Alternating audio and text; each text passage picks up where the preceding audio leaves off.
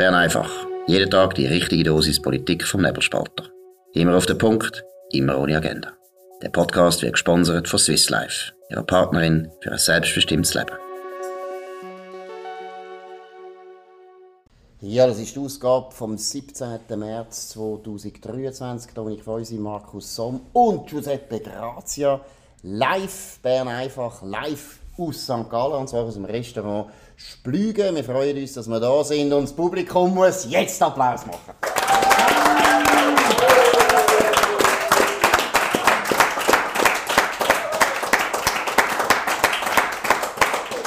Also wir haben das natürlich stundenlang geübt. Das ist alles absolut durchchoreografiert. Wir haben Wie folgende Themen, wie immer. Wir haben folgende Themen. Credit Suisse, das ist klar. Dann auch das Covid-Gesetz, wo es nochmal eine Abstimmung gibt. Dann das Klima, Lügen soll strafbar werden. Und wir haben zuerst noch andere interessante Ideen, die wir dann je nachdem noch bringen. Gut. Dominik, CS hat äh, unglaubliche Probleme. Letzt gestern hat die Nationalbank müssen 50 Milliarden ein Darlehen geben, der Credit Suisse, dass sie kann irgendwo ihre Liquidität sichern Heute hat der Bundesrat an der Sitzung geredet darüber, was ist rausgekommen. Er hat gestern darüber geredet, er hat heute darüber geredet und er hat nichts kommuniziert. Das ähm, deutet für mich darauf ein, dass es heikel ist. Oder ich meine, wenn man könnte die Entwarnung geben, dann würde man das nämlich machen. Äh, macht man offensichtlich nicht. Ich weiß, dass das Finanzdepartement ist seit der letzten Finanzkrise gut vorbereitet auf so Fälle. Man hat so Notfallpläne in der Tasche, Notstandsverordnungen ähm, und so weiter. Und äh, das Geld ist auch um. Man überlegt sich verschiedene Modelle, oder? Also soll Credit Suisse Schweiz, wo hoch profitabel ist, soll die die Mutter übernehmen? Soll man irgend so ein Konstrukt machen? Soll man es aufspalten? Soll man ähm, die Amerikaner in die Wüste schicken oder irgendwie so. Aber äh, genau, im Moment ist wirklich Omer da und wahrscheinlich ist das richtig, solange man nicht eine gute Lösung hat. Ich weiß nicht ganz, wie, Giuseppe, wie siehst du das? Also ich bin von außen Zaungast bei dieser Sache. Ich bin da nicht wirklich in der Materie, aber mein Eindruck ist, nachdem du ganz lange nichts hast müssen machen fürs Geld, weil alle quasi böse Leute da das Geld parkiert haben, musst du plötzlich im freien Markt bestehen. Und dann hast du. Man hast du Manager, die quasi nicht in der Lage sind. Und dann fährst du das Zeug an die Wand und dann muss der Staat helfen. Das ist jetzt also ganz laienhaft von außen. ich weiß nicht, ob das akkurat ist, aber das ist so ein bisschen mein Eindruck. Darum wahrscheinlich braucht es besseres Management und weniger Staat, nicht mehr Staat und noch mieses Management. Ich weiß es nicht. Oder? Gut, besseres Management braucht es sowieso immer, das ist offensichtlich, das ist klar. Aber gleichzeitig die Bankenkrise hat es natürlich immer wieder gegeben in der Schweizer Geschichte. Und wir haben früher auch noch Bankier gehabt, die ein bisschen besser vielleicht äh, gewirtschaftet haben. Es ist etwas, was ab und zu geht. Und ich glaube, für das muss man sagen, ist der Staat dann auch da. Also vor allem die Nationalbank, die so- soll ja dafür sorgen, dass das Finanzsystem noch funktioniert. Was ich jetzt, wenn ich es ein bisschen anschaue, muss ich ehrlich sagen, zur Zeit, aber man sollte das eigentlich nicht öffentlich sagen, ich bin eher, ich muss ehrlich sagen, ich bin jetzt langsam pessimistisch, und zwar einfach wegen der angelsächsischen Presse. Das ist wirklich ganz extrem, wenn man das liest, oder? Im Telegraph liest man jetzt, die Schweiz steht vor dem Bankrott, und das Genau. meinen die ernst. Also, Heute Morgen. Sie stellen es zwar als Frage dar, aber ich meine, die sind nicht, Entschuldigung, die sind nicht ganz bachen. Die haben das Gefühl, Credit Suisse können die ganze Eidgenossenschaft in Bankrott treiben, als wären wir, ich weiß auch nicht, Bangladesch oder Kongo oder Südafrika oder ich weiß auch nicht, spielt keine Rolle. Aber das ist das Erste, was mir unglaublich Sorgen macht, weil es ist jetzt, das tönt wie ein Witz, aber es ist unglaublich wichtig, wie die angelsächsischen Medien das beobachten, weil es die Panik, wo jetzt offensichtlich bei den Anlegern ist und auch bei den, bei den Kunden von der CS, die ihr Geld jetzt wollen, unbedingt wegziehen das hat extrem viel natürlich zu tun mit den Medien oder mit dem, was die Analysten in Amerika oder in, in, in England äh, das Gefühl haben, was da läuft. Teilweise tun sie es vielleicht auch übertreiben, weil sie noch eine andere Agenda haben, spielt keine Rolle. Aber das ist wie sich eine sich selber erfüllende Prophezeiung. Von dem muss ich sagen, ich bin, nicht, ich bin jetzt nicht so optimistisch. Ich glaube, nächste Woche werden wir noch hören, dass, eben, dass man wahrscheinlich die Bank richtig voll auftrennt und schaut, dass, dass, dass der internationale Druck, wo sich so wie eine, wie eine Pandemie jetzt ausbreitet, dass der irgendwo kann auffangen werden Weil, ich meine, 50 Milliarden, das ist sehr viel, hätte eigentlich sollen lange. Jetzt ist der Aktienkurs wieder unglaublich unter Druck. Also das, denke ich, ist eines der grössten Probleme und zeigt natürlich auch die Dominanz von den angelsächsischen Finanzmärkten, also von New York und von London. Aber ich bin ein bisschen schon auch bei dem Gedanken, den du geäußert hast, es gibt ganz klar Moral Hazard im Finanzsystem. Oder die, die Banken, die sich können für systemrelevant erklären die werden einfach gerettet, kostet es, was es wolle, whatever it takes. Das finde ich einfach peinlich und das führt dazu, dass man mehr Risiken eingeht. Und in den USA ist die Bank, ja, du bist immer so, hast nein. eigentlich Aktien von denen, nein, dass du so positiv nein, nein, bist? Nein, nein, nein, du musst einfach sehen, historisch ist es einfach nicht wahr. Wir haben in den 30er Jahren auch so Bankenkrise ja, ja. gehabt. Und dort ist eigentlich die Eigenkapitalquote noch viel, viel höher gewesen und so weiter. Eben. Es ist immer wieder, nein, aber es ist immer wieder passiert. Es ist nicht so, das Moral Hazard Problem hast du schon lange bei den Banken, weil Banken sind etwas Heikles. Auch die große Depression ist eigentlich extrem verschärft worden nachher durch einen, äh, durch einen, äh, einen Bankenrun in Berlin 1931. Mhm. Also das ist nichts Neues in dem Sinn. Das ist eigentlich, seit es die Banken gibt und Banken sind etwas Wichtiges und sind volkswirtschaftlich wichtig, aber sind halt auch sehr anfällig auf genau diese Panik. Oder deshalb sage ich auch, was jetzt läuft kommunikativ ist ein riesiges Problem, das wir fast nicht in den Griff bekommen. Ich bin absolut überzeugt, dass man in der Schweiz oder auch in Europa kann man den Leuten sehr gut erklären, hey, Credit Suisse ist okay. Aber jetzt in Amerika, wo eben noch andere Banken angeschlagen sind, wo man jetzt eben die Silicon Valley Bank erlebt hat, dass sie zusammenbricht, wo teilweise, muss man auch sehen, die Republikaner haben zum Beispiel fast ein bisschen Interesse, dass es jetzt eine Bankenkrise gibt, wie man das Joe Biden nachher vorwerfen kann. Das alles schwappt jetzt auf die Credit Suisse über, obwohl die Credit Suisse, das haben wir besprochen, und das ist einfach so, ich habe jetzt mit paar äh, Kellner geredet, die Zahlen sind gesund. Die Bank ist nicht so in der Krise, wie das jetzt dargestellt wird. Er hat doch Aktien, glaube ich schon. Ich habe wirklich keine Aktien, aber ich kaufe jetzt. Also damit du nicht mehr so blöd musst fragen, tue ich jetzt wirklich Aktien kaufen. Okay. Gehen wir zum nächsten Thema. Ähm.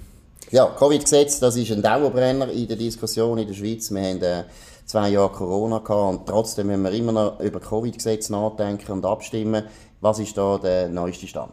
Ja, das Parlament hat das Covid-Gesetz nochmal verlängert und zwar bis ähm, äh, Ende äh, 25, glaube ich, wenn es recht ist. Und die Idee ist, dass man dann das Parlament Zeit hat, die Sachen, die sich bewährt haben, ist die große Frage, was hat sich bewährt, ähm, die kann man dann ins neue Epidemiegesetz übernehmen. Das ist die, das sagen die, äh, der Spalt geht übrigens quer, auch durch die FDP durch, zwischen Befürworter und Gegner. Die andere Seite sagt, nein, kommt, die Pandemie ist fertig. Wir lassen das Gesetz auch fertig werden und zu Ende gehen und fertig. Und was dann sich wirklich noch im neuen Epidemiegesetz nötig ist, kann man dann reintun. Aber nicht im Sinn von, dass man irgendwie durch wie einen Status quo jetzt verlängert und dann wird man nämlich im politischen Prozess sagen, ja, das haben wir ja jetzt gehabt und ist ja nicht so schlimm gewesen, also tun wir es überführen. Das sind die beiden Haltungen und ich muss sagen, ich neige wirklich sehr dazu zu sagen, das Ding hat uns nicht wahnsinnig viel Glück gebracht, also gute Nacht. Absolut. Giuseppe, was meinst du? Also es kommt ja jetzt, äh, es wird eine Abstimmung geben, oder? Mhm. Beim ersten Mal hat es wie viel Prozent gesagt, äh, da äh, ja ist gut, weiter so. Wie viele sind das? 60. 60, eben gut. Und jetzt wird das Volk also entscheiden, oder? Und für mich ist die Grundfrage, ist der Staat meine Krankenschwester, oder? Seit neuestem. Ist der Staat für meinen Körper verantwortlich? Ist die Selbstverantwortung tot? Und können wir jetzt das Kollektiv wieder hochheben oder nicht? Da stecken, die Fragen stecken für mich da drin und das Volk wird entscheiden, oder? Ich bin pessimistisch ich sehe, ich kenne auch Leute, die immer noch sagen, das war eigentlich gut, gewesen, wie, wie wir es gemacht haben. Nein. Ähm, Sicher? Ja, Was kennst denn du für Leute? also, sozusagen von der Mitte von der Gesellschaft. Ja, okay. Also Katholiken. Nein, geht's noch? Nein, oder? Und das macht mir Sorgen, oder? Weil, also die Leute haben nicht den Übergang gemerkt von der Rechtsgemeinschaft, wo der Staat sich irgendwie raushält aus meinem Körper und aus meiner Selbstbestimmung und aus meiner Sorge um meine Gesundheit, zum Staat, wo jetzt eingreift in meine Sprache, in meine Gesundheit, in meinen Klimafußabdruck und weiss der Geier was alles. Der Übergang hat die wieder geschnallt oder findet es sogar gut. Und darum bin ich nicht so optimistisch, dass das gut kommt. Glaube ich im Fall nicht, oder? Und dann gibt es noch das Milgram-Experiment, das berühmt, das kennt ihr wahrscheinlich auch, oder? Also wenn du, Erzähl's. Wenn, eben, wenn du einen Fehler machst und du merkst, du hast jetzt einen Fehler gemacht, aber aufgrund von einer Autorität, die dir das befohlen hat, bis du vor dir selber kannst zugeben, dass du jetzt eigentlich einen Schießtrick gemacht hast und mm. die mhm. Autorität nicht richtig gelegen ist und du jetzt die mitschuldig gemacht hast an etwas, was Unrecht ist, da gehst du eben nicht zu, dann machst du eben lieber weiter. Wobei die Behörden haben das größere Problem, oder? Und Politiker. Und ich glaube, ähm, Dominik hat völlig recht. Ich sehe, nicht, äh, ich sehe nicht, dass wahnsinnig viel gut gemacht worden ist. Die Schweiz hat es einfach weniger schlecht gemacht als die anderen. Das ist der grosse Vorteil gewesen. Und jetzt sind sie ganz stolz auf das. Aber es hat ja eigentlich schon früher angefangen. Ich finde, das Epidemiegesetz ist ja eigentlich schon etwas gewesen, wo man gemerkt hat am Anfang von der ganzen mhm. Corona-Krise, genau. das ist nicht durchdacht, das funktioniert ja gar nicht richtig. Man hat schon das Epidemiegesetz angewürgt, das ist noch lang vor der Corona, also lang, ein paar Jahre. Aber der Punkt ist doch der, eigentlich sollte man das ganze Gesetz sowieso revidieren, aber man sollte es revidieren eigentlich nicht unter dem Eindruck von dieser Corona-Krise, weil letztlich brauchen wir nochmal fünf Jahre, bis wir das mal verarbeitet haben, was da alles falsch gelaufen ist. Die Abstimmung wird selbstverständlich dazu führen, dass eine grosse Mehrheit sagt Ja, und zwar einfach, weil die Leute einfach genug haben. Und das ist immer ein bisschen so, wenn der Schweizer sagt, komm, jetzt haben wir schon vielmal über das abgestimmt, dann sind die Leute, die das Referendum bringen, natürlich immer die, die zwängeln. Und da hast du fast keine Chance. Also man hat ja schon beim zweiten Mal gesehen, bei der zweiten Corona-Abstimmung ist es sehr schwierig für die Gegner von den Massnahmen und das wird jetzt noch viel verreckter. Also in dem Sinne ist klar. Aber von der Haltung her finde ich absolut auf keinen Fall das Zeug übernehmen wirklich zuerst einmal richtige Untersuchung machen. Ich meine, das ist auch so etwas. Das BAG hat bis jetzt nicht einen guten, unabhängigen Bericht in Auftrag gegeben, wo mal wirklich, vielleicht auch ausländische Experten, wirklich pluralistisch, vor allem auch die Leute, die eben, sagen wir jetzt, wenn wir hier in St. Gallen sind, in Pietro Vernazza zum Beispiel mal dabei sind, dass man einfach mal eine richtige, gute Bestandesaufnahme macht. Was ist jetzt eigentlich gelaufen? Was ist gut gewesen? Was ist nicht gut gewesen? Mhm. Was können wir lernen? Bevor die Regierung das nicht einmal selber macht, ich meine, das ist eigentlich spektakulär. Wir haben noch nie so viel Geld ausgegeben in einer Krise. Unglaublich viel Geld. Wir wissen jetzt, die Masken haben nichts gebracht, das war birrenweich. Äh, der Lockdown hat nichts gebracht, weiss man heute auch. Bei der Impfung weiss man auch mehr. Es ist so halb-halb. Gewisse Sachen haben durchaus funktioniert, andere haben es übertrieben. Also es gibt so viele Sachen, die wir wissen hey, das ist nicht gut gelaufen. Ich meine auch, wenn wir das Interview, das wir gestern besprochen haben, mit Daniel Koch. Genau. Wenn Daniel Koch sagt, ja, was wir mit den Altersheimen gemacht haben, dass wir die alten Leute eingesperrt haben, bis sie sterben. Das hat er nicht so gesagt, aber ich sage es jetzt so, nein, aber das war ja furchtbar. Gewesen. Das sagt er, war ein Fehler. Gewesen. Also würde ich jetzt, dass man das das erste Mal untersucht und dann macht man ein super neues Gesetz. Das Epidemiegesetz kann man so kübeln, das ist birrenweich, das hat überhaupt nichts gebracht. Also von dem her ja, wird eine interessante Abstimmung, aber die wird man verlieren. Ja, vor allem aus liberaler Sicht ist klar, wenn einmal ein Gesetz ausläuft, bin ich einfach grundsätzlich gegen eine Verlängerung. Wenn wir mal die Chance haben in diesem Bundesstaat, das ist ja höchst selten der Fall, dass das Gesetz wirklich eine Sunset-Clause hat und ausläuft, oder? dann sollte man doch die Gnade sollte man doch, ähm, eigentlich machen können. Gut, Gut, jetzt. Sunset Clause, das ist Stichwort für einen ganz interessanten Gedanken, einen interessanten Vorstoß von einer Genfer äh, Politikerin. Wattländerin. Ah, Entschuldigung. Wattländerin. Genf ist so hure links, dass ich das Gefühl habe, jeder, jeder, jeder, jeder Unsinn muss von dort kommen, aber das Wattland ist relativ gut links. Also von dem her, was kommt aus dem Wattland? Aus dem Wattland kommt eine Interpellation von der Nationalrätin Valentine Piton. Ist übrigens ein berühmter Name, ist eine berühmte Familie im Wattland, aber das ist typisch, oder so. Grosse Familie landet plötzlich in der Grünen Partei. Sie wird vom Bundesrat ähm, wissen, ob er nicht auch der Meinung ist, dass man, Zitat, die Verbreitung klimaskeptischer Äußerungen unter Strafe soll stellen. Und der Alex Reichmuth hat auf nebelspalter.ch geschrieben, ja, wenn es denn so ist, dass er nicht mehr schreiben darf, dann wissen ihr jetzt alle, Valentin Piton ist schuld, weil ja, wir haben das Gefühl, auch bei diesem Thema dürfen wir skeptisch nachfragen, dürfen herausfinden, was ist echt wirklich wo, wo stehen wir wirklich und so. Und das Brillante, meiner Ansicht nach, ist, die Dame hat einen Doktortitel von der EPFL Lausanne. Hm. Sie ist dort Expertin für Klimatologie und Umweltwissenschaften.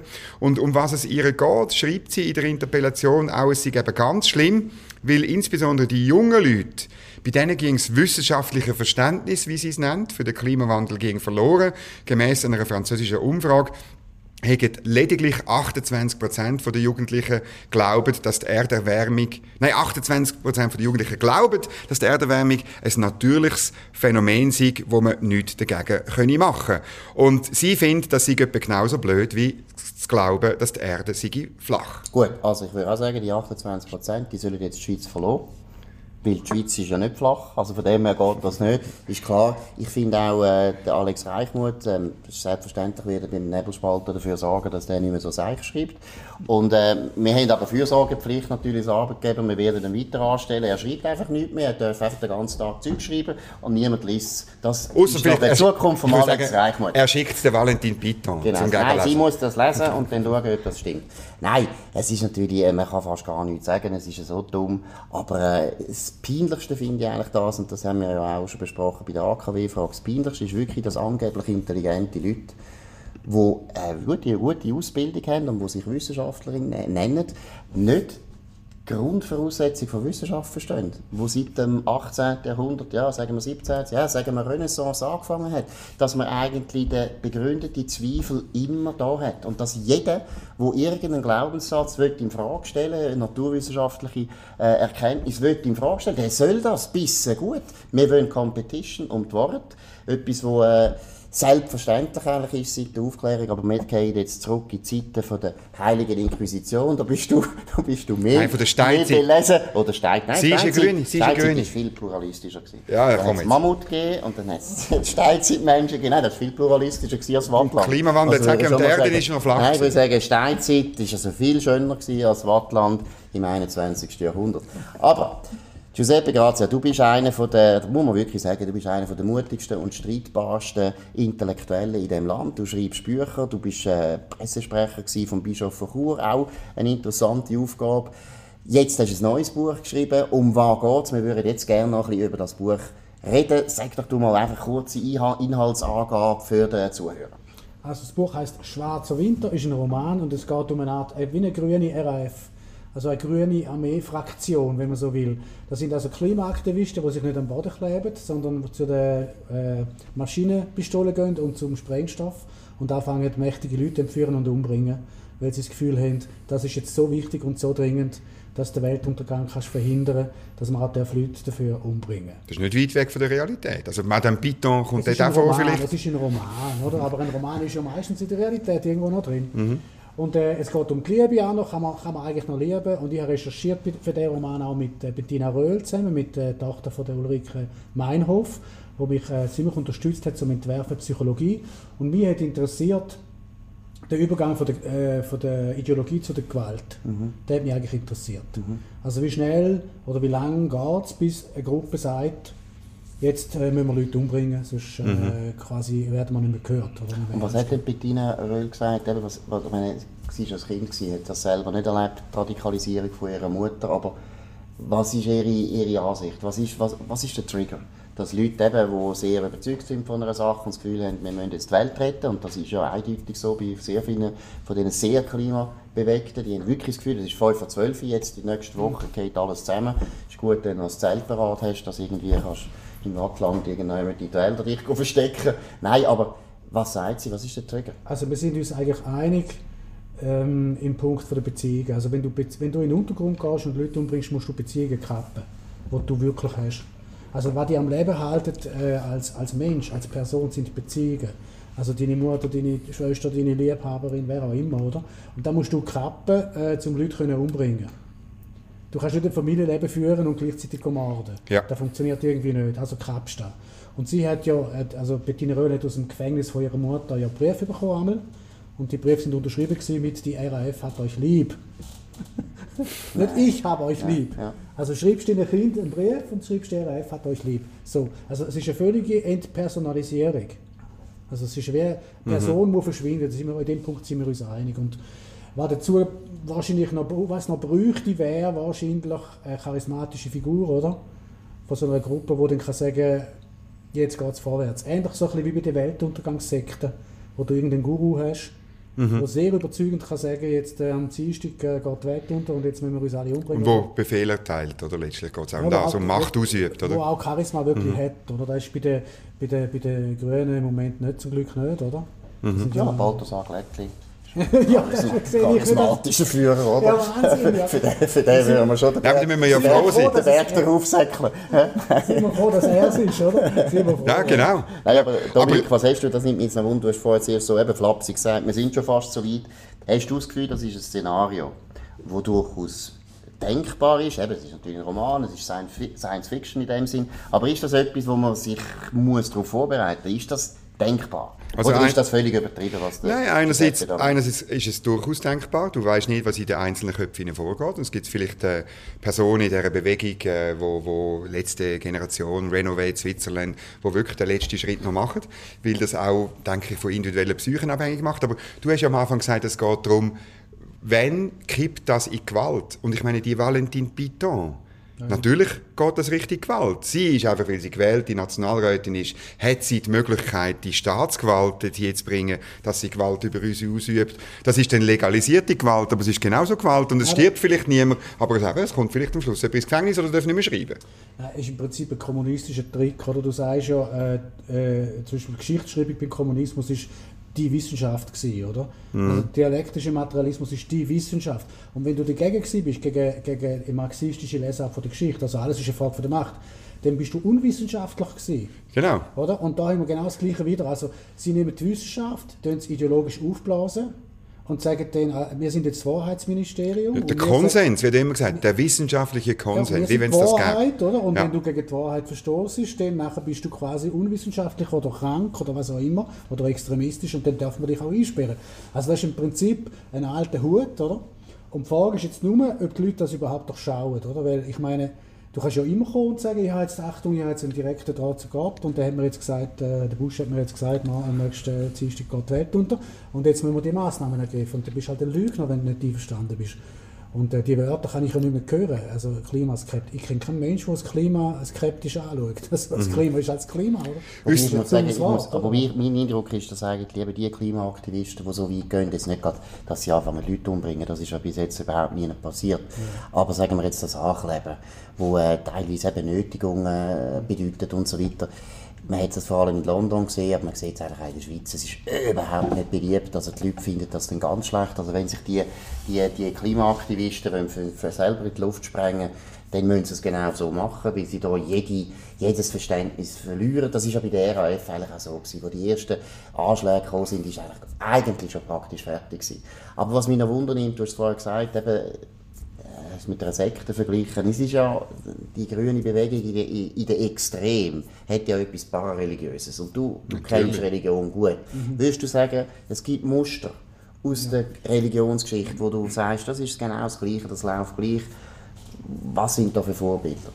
Also das Muster ist, äh, ist äh, du hast im Prinzip eine klassische Religion, wie das Christentum oder das Judentum, hat äh, eine Endzeiterwartung aber die Endzeit beginnt quasi nach, nach dem Ablauf der weltlichen Zeit. Also wenn die Erde und deine Zeit vorbei ist, dann kommt irgendwie ein Jenseits und das ist dann die Ewigkeit so. Und äh, eine gefährliche äh, quasi Spielart von dem ist, wenn äh, die Zeit quasi die Ewigkeit in die Zukunft einfach abgeholt wird. Also quasi übermorgen dann, oder? Mhm. Und dann ist ja alles, was du jetzt machst, legitim. Ja, also wenn ich zum Beispiel sage, im Jenseits kommt dann Gerechtigkeit oder im Jenseits kommt dann eine, eine schöne große Natur, wo wir alle harmonisch sind wie bei Avatar, mhm. oder? Mhm. Dann kannst du ja nicht jemanden von da umbringen, weil das ist ja, nützt dir ja nichts, du musst ja trotzdem da noch leben. Mhm. Aber wenn du natürlich sagst, nein, nein, es gibt kein Jenseits und es kommt am ähm, Dienstag, mhm. äh, dann ist es doch legitim zu sagen, äh, ich mache schon heute. Bis am Dienstag musst du jetzt aufräumen, oder? Musst jetzt richtig ja. aufräumen. Und totalitäre Regimes sind im Grunde genommen, auch totalitäre Bewegungen sind im Grunde genommen säkularisierte Heils, Heilslehre. Also würde ich auch sagen. Ich meine, es äußert sich in diesen Bewegungen ganz klar ein Bedürfnis nach Religion in einer säkularisierten Gesellschaft. Erlösung in der Zeit. Genau, in genau. der Zeit, jetzt, oder? Und man jetzt. tut das Angebot, das 2000 Jahre alt ist, tut man ablehnen ähm, und, und, und verachten. Dafür tut man ein Angebot, das ganz frisch produziert ist von irgendwelchen Gurus, findet man wahnsinnig toll. Also das Interessante ist, der Umgang, ja. der Umgang mit Heresien ist ja von der Kirche immer der gewesen, der, der wahre Kern, oder? Der mhm. wahre Kern anschauen und den Rest abstoßen. Weißt du, der wahre Kern von dieser Bewegung? Der wahre Kern ist das Bedürfnis nach einer Harmonie mit der Natur. Das ist ja. der wahre Kern. Und der, kannst ja, der ist, Einklang. Der, der ist mhm. urmenschlich da, und darum hat die Bewegung natürlich auch bei Jungen Erfolg. Aber ich glaube, es geht eben weiter. Es ist schon richtig Harmonie, aber es ist eigentlich so weit, es geht so weit, dass man im Prinzip wirklich will, dass der Mensch ja, fast wie ein Tier wieder lebt, oder? Weil, damit er ja keinen Eingriff macht in die Natur. Die, Harmonie, die Harmonie von der Natur wird wirklich gestört, eigentlich, vor allem durch uns. Das ist ja eine der Grundannahmen von ganz vielen von den ökologischen Bewegungen. Dass einfach sagen, eigentlich ist der Mensch das Problem. Ja, das Erstens gibt es viel zu viele Menschen, deshalb sind es ja. dann auch häufig teilweise fast äh, ja, da also geht dann fast in Genozid rein teilweise, wenn man schaut, dass 50er Jahre und so weiter, wo man dann sagt, ja, Geburtenkontrolle muss man einführen, damit wir nicht zu viele Leute haben auf dem Planeten und so weiter. Das ist eine ganz eine grusige Tradition, wo man über die Nazis zurückführen und so weiter. Aber letztlich ist immer das Gleiche, der Mensch ist das Problem, der Mensch ist eben im Prinzip, wo das Paradies verloren hat, Das ist der Sündenfall. Wir dürfen, wir dürfen nicht einmal ein Feuer anzünden. Schon ein Feuer anzünden ist eigentlich problematisch. Oder? Lieber auf den Blitz warten, Atmen, bis er, bis er uns ein bisschen unsere CO2. Brotwurst, dort- unsere Brotwurst dort, äh, wärmen. Du solltest nicht selber das Feuer Ja, machen. also der, oder? man kann es so sagen, der Benedikt XVI hat einmal gesagt, die Umweltökologie und die Humanökologie sind getrennt worden, auseinandergerissen worden. Und was du bei den Grünen heute hast, ist eine Umweltökologie, aber keine Humanökologie mehr. Du siehst es in der, in der Frage von der Euthanasie und du siehst in der Frage von der Abtreibung. Du siehst es ganz deutlich, der spielt überhaupt keine Rolle, der Mensch. Der kann sich umbringen, der kann, bevor er geboren wird, umgebracht werden, ist egal, oder? Aber die Natur und, und, und so, da muss schützen. Hat recht, ja. Und es gehört eigentlich zusammen. Huma- Humanökologie und, und, äh, und Umweltökologie gehören eigentlich zusammen. Da wäre ein ganzheitlicher Ansatz. Und dann kommt ins Spiel, dass der Mensch halt Maschinen braucht zum Überleben. Ich meine, das kommt ja der ganze Gedanke kommt ja erst über, äh, dass wir Maschinen zurecht haben, damit wir überleben können. Oder? Wir sind ja keine, keine clevere Tiere, wir haben nicht viel Fell. Wir brauchen also Heizungen, oder? Irgendwie. Gut, das Fell können wir wieder einführen. Das ist kein Problem. Also die Grünen, die Grünen schaffen auch das. Das ist kein Problem. Aber ich meine einfach, Der braucht- Balthasar Glättli hat einen Bart. Eben, hätte schon angefangen. Also das, das macht mich auch immer skeptisch, dass die wirklich also vom Menschen nicht viel halten in der Regel, oder? Und sind eigentlich überhaupt Es ist keine... antihumanistisch. Aber Also jetzt sie, sag- tun, sie tun das so humanistisch, oder? Wie viele Leute sterben jetzt in deinem Roman? Muss ich da jetzt verraten? Nein, ja nicht. Es gibt Ja, auf jeden nicht. Fall wilde Schiessereien. Gibt es wilde Ja, es gibt Schiessereien? extrem viel Action, ja, ja. Aber wir Okay. wollen natürlich nicht alles verraten, aber kommt es gut oder kommt es schlecht? Nein, das dürfen wir jetzt auch nicht verraten, Markus. Ja, mal. Meine- ja nein, also, jetzt Also wenn nicht. also wenn es kein Happy End gibt, dann lese ich es nicht. Aha, ja gut, dann kannst du die Bibel auch nicht lesen. Die Frage ist, ja. Ja, je nachdem. ich bin in der Tradition von denen. Nein, also schau, es ist so, oder? Du, es ist eine grossartige äh, quasi Ausfaltung von dieser Frage, kannst, kannst du überhaupt noch lieben in der Revolution? Weißt du, wie, wie, bei, wie bei äh, Dr. Chivago, kannst du überhaupt noch irgendwie die Liebe finden, wenn alles rundum äh, sozusagen an die Wand gefahren wird und wenn da wirklich Maschinen... Maschinen Warum nicht? Ja, das ist eine Grundfrage. Eben, weil du ja wahrscheinlich dich selber kaputt machst. Wenn du wirklich Leute umbringst, musst du dir das mal vorstellen. Also dir das ist natürlich die Erfahrung von Gut, das Verständnis, also das ist ja das, ganz ja, brutal, ja, was gut, das, das Verständnis fehlt mir wahrscheinlich. Aber das der muss sehr brutal sein. Und wir sind ja da ein bisschen Schreibtischtäter. Mhm. wir vom, aber wenn du wirklich äh, zur Tat schreitest, oder? Gell? Also gut, noch einmal schnell den Titel, damit ihr es könnt kaufen sofort, äh, sofort kaufen und dann fertig lesen, weil es kommt nicht gut raus in dem Buch, das habe ich jetzt gemerkt. Nein, nein, nein, nein es ist, ist eigentlich doch ein schöner Schluss irgendwo. Also, Schwarzer Winter. Wir tun es verlinken. Schwarzer Winter, wunderbar. Gut. Das war es von Bern einfach. Heute 500. live, ja, heute live von St. Gallen. Und zwar ist das die 500. Ausgabe. Ein absoluter Superrekord. Wir machen natürlich weiter, bis wir 5000 Ausgaben haben. Also in den nächsten 400 Jahren sind wir da. Dominik, was ist verbunden mit dem Jubiläum? Was haben wir da für eine spezielle Aktion? Ja, wir machen immer gerne Aktionen. Jetzt auch eine wegen 500 Jahre. 500 Jahre Bern einfach. 500. Sendung Bern einfach. Gibt es einen Sonderrabatt aufs Jahresabo für alle, die Bern einfach hören. Ich tue das unten dran verlinken. Ihr könnt auf die Website gehen. Dort, äh, kann man äh, Abonnieren anklicken, das Jahresabo lösen und dann kann man ein Jahr lang gesunden Menschenverstand haben für 89 Franken 50 statt 179 Franken und ankleben dürfen ihr euch trotzdem. Genau. Erstens ankleben dürfen ihr euch. Ihr dürft auch als, Flache, als, als Flachland in der Schweiz glauben. Der Piton schicken im Wattland lebt. Nein, und jetzt noch als letzter Werbespot. Bundeshausbriefing, das der Dominik macht. Neu, jeden Freitag. Halb drei. Das zweite ist heute erschienen. Unbedingt lesen. Weil nämlich Susanne Susanne heisst sie, Vinzenz Stauffacher, das ist ja Spielt da eine Hauptrolle. Lokalmatadorin, die spielt eine Haupt- Hauptrolle in dem Bundeshausbriefing. Würde uns sehr freuen, wenn ihr das würdet anschauen und abonnieren, selbstverständlich weiterleiten. Das war Bern einfach live aus St. Gallen, also Berns, äh, eigentlich St. Gallen einfach, müssen wir eigentlich eher sagen, auf nebelspalter.ch. Ihr könnt uns abonnieren auf nebelspalter.ch logischerweise oder auf dem Podcast, wo ihr uns gefunden habt, ob es jetzt Spotify ist oder Apple Podcast und so weiter. Tönt uns weiterempfehlen, tönt uns zusammenschießen oder loben vor allem, haben wir viel lieber. Dann tönt uns sehr hoch bewerten, das würde uns freuen. Wir wünschen allen ein schönes Wochenende. Wir hören uns wieder auf dem gleichen Kanal zur gleichen Zeit am Montag.